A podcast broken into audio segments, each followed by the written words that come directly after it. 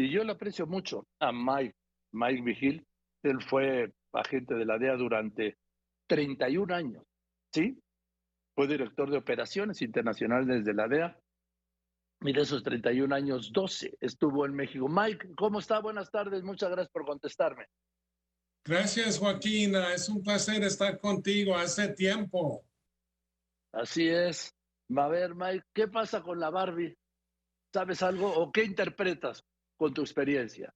Bueno, se trata de esto que el Buró de Prisiones, cuando algún preso lo sacan, por ejemplo, los alguaciles federales a un juicio, a una audiencia jurídica, a un hospital para que le hagan cirugía, lo que sea, saliendo de la prisión, entonces el buró pone, no está bajo de custodia. Yo no estoy de acuerdo con eso porque obviamente, Joaquín, eso causa bastante confusión, así como lo están haciendo ahora. 100% él todavía está detenido aquí en los Estados Unidos, pero hay muchas posibilidades y el Buró de Prisiones es muy reservado, son muy reservados en este aspecto, no dan mucha información simplemente por la seguridad del preso, en este caso la Barbie. Entonces, yo creo que la Barbie posiblemente está colaborando con el gobierno en juicios que vienen en el futuro. Solo que él tiene bastante información, Joaquín. Él fue un lugar teniente del cartel de los Beltrán Leivas y en, ah, los tiempos pasados ellos estaban ah, aliados con el cartel de Sinaloa y la Barbie participó en muchas reuniones con uh, miembros de, del cartel de Sinaloa, incluyendo el Chapo Guzmán. Entonces, él tiene bastante información. El gobierno aquí en los Estados Unidos les interesa mucho esa información. ¿Podría estar relacionado con el proceso que se ha anunciado ahora para enero de Genaro García Luna en Nueva York? Es posible, Joaquín. Yo creo que ese es, va a ser uno de los juicios porque, y te digo por esto, porque ya todo el mundo sabe que la Barbie ha colaborado, no nomás con la DEA, pero también con el FBI en el pasado. Y él tiene un motivo muy grande, como siempre he dicho, y como dijiste anterior, anteriormente, Joaquín, está condenado a 49 años de edad y con tanto tiempo posiblemente no, no va a salir de la cárcel vivo. Solo que él quiere salir, él no quiere morir en, en, en prisión. Ahora, en esas condiciones, Mike, sabemos que un alguien en esas condiciones que pues debe cumplir la sentencia, todo indica que ya no estará vivo, sí, que morirá en la cárcel pues también son capaces de decir lo que sea, incluso acusar al Papa de tener relaciones o haberlo sobornado, ¿no?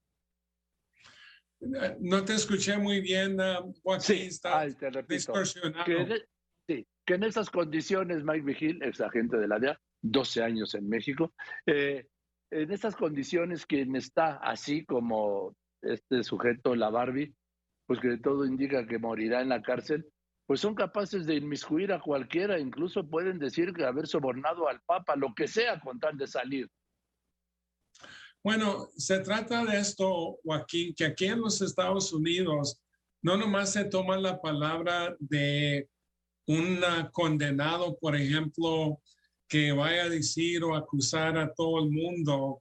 Aquí se, se, se investiga todo lo que un preso o un acusado dicen sobre de la colaboración. Entonces, si, si, si lo, lo encuentran en una sola mentira, entonces ya no tienen trato, pero no nomás se toma la, la palabra de un narcotraficante o un criminal. Todo lo que él brinda de información se, se va investigando. Ahora, lo que tiene razón Mike Vigil es en esto.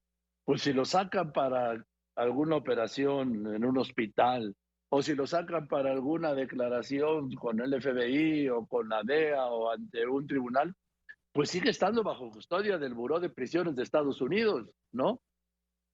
Bueno, no necesariamente es que el Buró de Prisiones, por ejemplo, si los alguaciles federales lo sacan a un juicio, lo sacan a un lugar, por ejemplo, para interrogarlo a, un hospital, entonces el Buró de Prisiones ya no se quiere hacer responsable.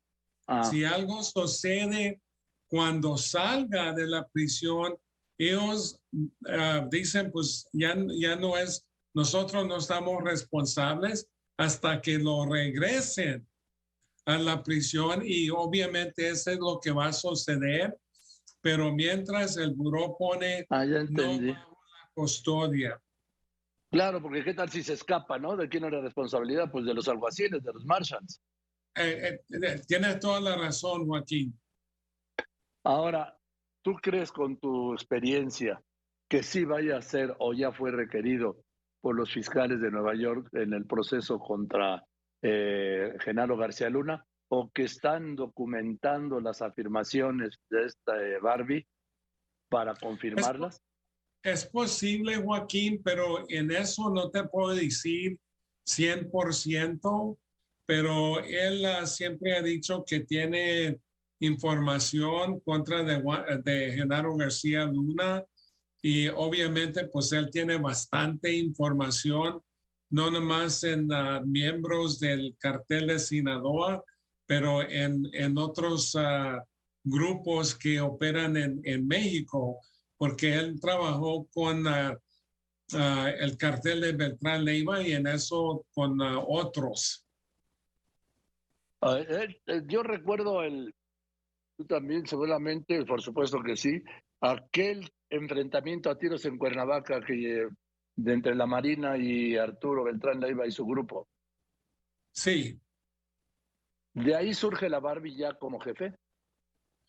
Bueno, ya él era jefe, él, él era lugarteniente y ah, ¿te acuerdas, Joaquín, durante ese tiroteo entre Arturo Beltrán Leiva Arturo Beltrán Leiva llamó a la Barbie cuando estaban enfrentando a, las fuerzas de seguridad mexicanas. Para pedirle refuerzos. Exactamente, y le pidió que, que trajera refuerzos y lo negó la Barbie y le dijo, pues, ¿por qué no te entregas?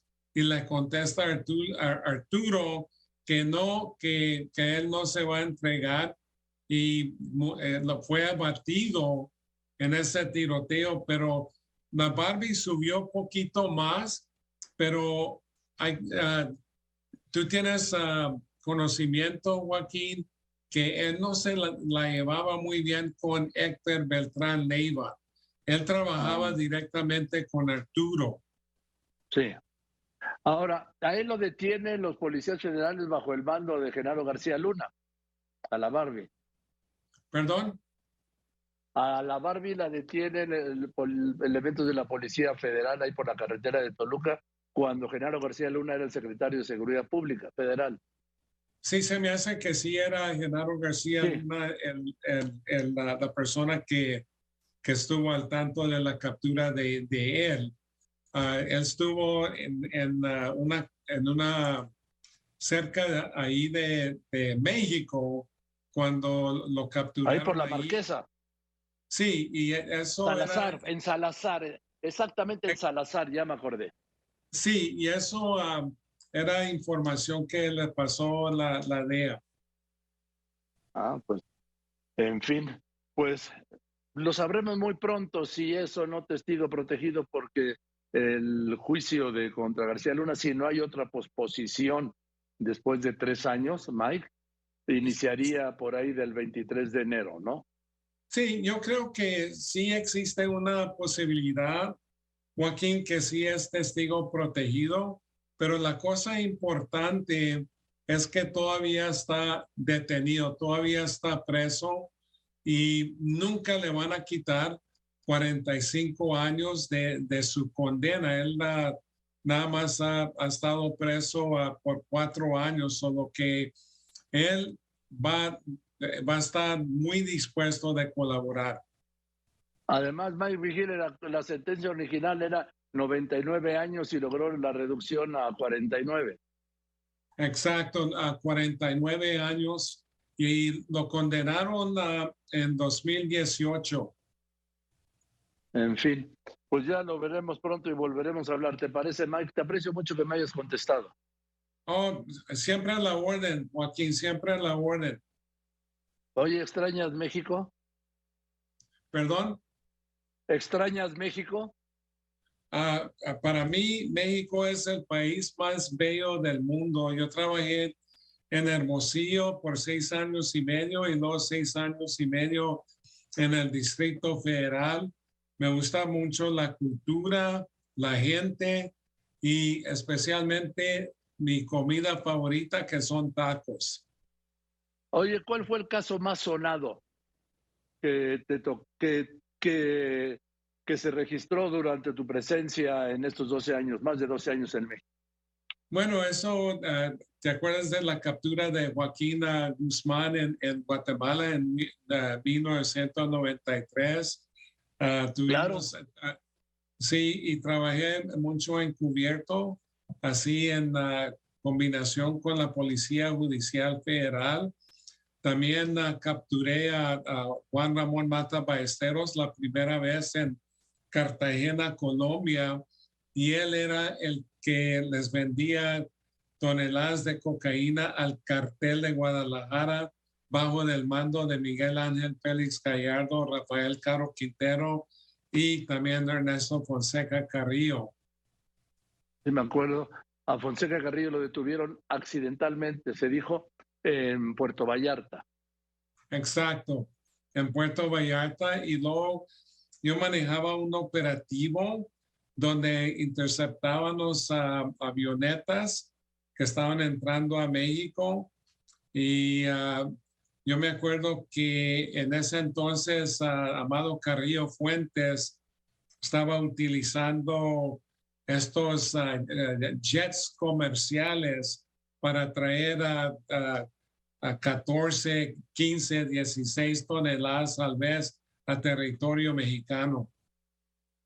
Ahora, Mike, ahora que mencionas la primera captura de Joaquín Guzmán Loera, eso fue tras el asesinato del cardenal Juan Jesús Posadas Ocampo en el aeropuerto de Guadalajara, que él huyó y que, el, y que el gobierno de México dijo que lo habían detenido en Chiapas, ¿te acuerdas?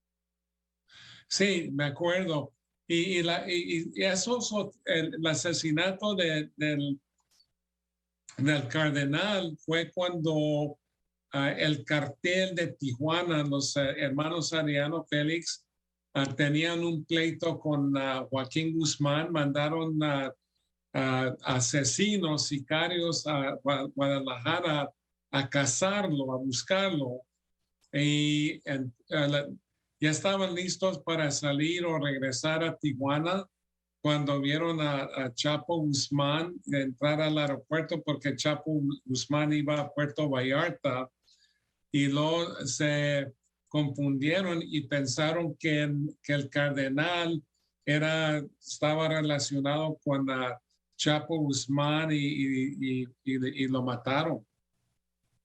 Y ahí estaba en el aeropuerto y había ido el cardenal Posadas Ocampo al aeropuerto esto fue en mayo de 1993, 21 o 22 de mayo de 1993, a recibir a Girolamo Prigione, que era el delegado apostólico, bueno, ya, ya embajador, de la, ya anuncio de la Santa Sede en México. Exacto, tienes toda la razón. Y fue una tragedia porque el cardenal era muy buena gente, buena, buen representante de, de la Iglesia Católica Solo que eso ah, fue una desgracia. Y fíjate, era la primera vez en años, en siglos, que asesinaban a un príncipe de la iglesia, un cardenal, y eso puso en riesgo la visita, la primera visita de Estado que hizo Juan Pablo II a México, la primera visita de Estado que estaba prevista en junio, que se cumplió finalmente en junio del año siguiente allá en Mérida. En fin, pues te mando un saludo y muchas gracias. Un abrazo, Joaquín, siempre a la orden. Muchas gracias igualmente. Muchas gracias, sí. Estoy hablando, muchas gracias, con Mike Vigil, ex agente de la DEA, fue director de operaciones internacionales, agente de la DEA 31 años, 12 años en México.